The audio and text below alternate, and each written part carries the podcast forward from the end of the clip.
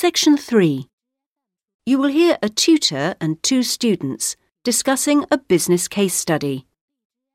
First, you have some time to look at questions 21 to 24.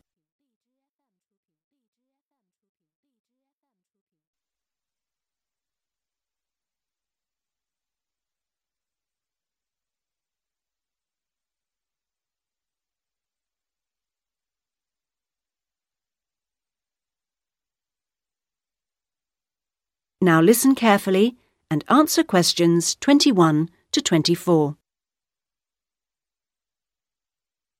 Right, Jason and Karen. Now, I asked you to look at the case study for Box Telecom as part of your exam assessment.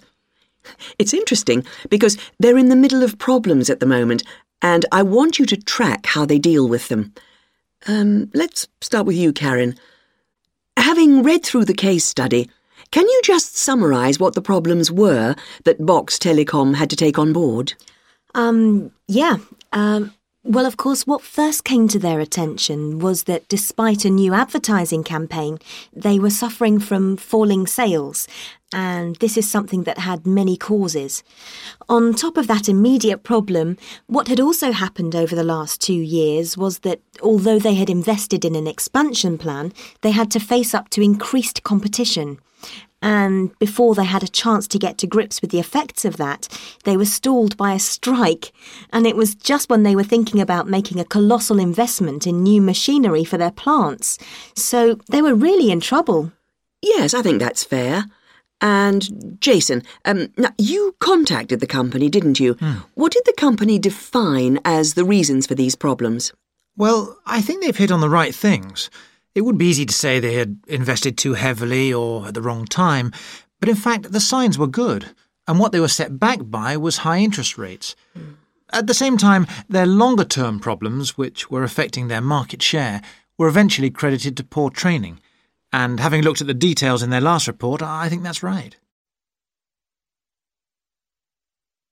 Before you hear the rest of the discussion, you have some time to look at questions 25 to 30.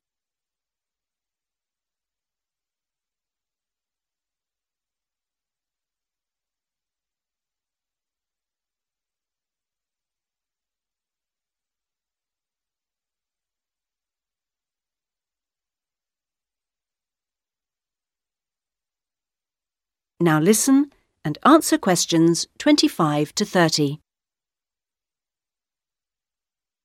So, on to the larger issues then. Karen, what do you think the company will do? Hmm, well, obviously, they have the choice of accepting the very favourable terms that another company, KMG PLC, have given them to buy them out. That would mean creating a new company with a new image. Or they could decide on a bolder move and offer some new shares if they wanted. But I think they're much more cautious than that and expect they will start trying to find individuals who'd be prepared to back them with some of the capital they need. Well, you mustn't always assume that dramatic problems require dramatic solutions. Sometimes there's a simple fix, such as changing the guy at the top. If they truly are cautious, then I suspect they will seek to shut down some of their shops. But a more ambitious approach, and one which I think would have more chance of success, would be to alter how they're running things, the management layers and the processes. So, in your analysis, try to think of all the options. Jason? Yes, it's interesting because I found it a really useful company to study. Its problems cross all types of industries, and it's lucky it's so big.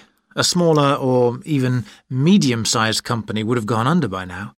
Ah, well, in fact, what I want you two to do is to go away when we've finished our discussion today and write a report. We've looked in general at the telecommunications market in the UK over the last few sessions, and I want you to take Box Telecom as an example and suggest some ways in which they might overcome their problems and outline the reasons why you think as you do. But try and keep it intrinsic to the company rather than dragging in other examples. Is that okay, Karen? Yes, I think I can do that. Personally, I've got great hopes for it. I think it will recover. That advertising campaign they did was very strong, and they're very innovative with their products. They set new trends. The company's got to recover, don't you think, Jason? Hmm, I'm not sure. I think it can, but it's not a foregone conclusion unless they manage to attract the right level of investment. The company definitely needs a boost and to attract more highly skilled workers if their recovery is to be long lasting. When I was talking to the marketing manager, he said to me that he thinks the company had got a great management team. But he would say that, wouldn't he? but they are suffering from having to work with outdated production machinery, and that could cost a lot to put right. Well, personally, I think the stock market is to blame. I think they were expecting too much of the company, and then inevitably it looked bad when it didn't perform. The market should have had more realistic expectations. And I disagree with you about the advertising campaign, Karen. That's where they could do with some innovation to get sales kick-started.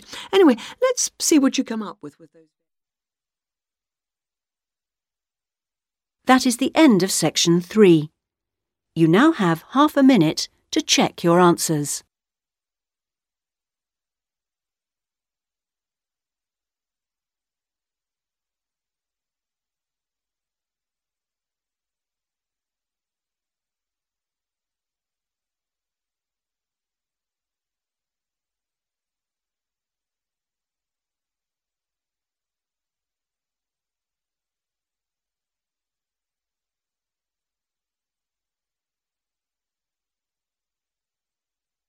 Now turn to section 4.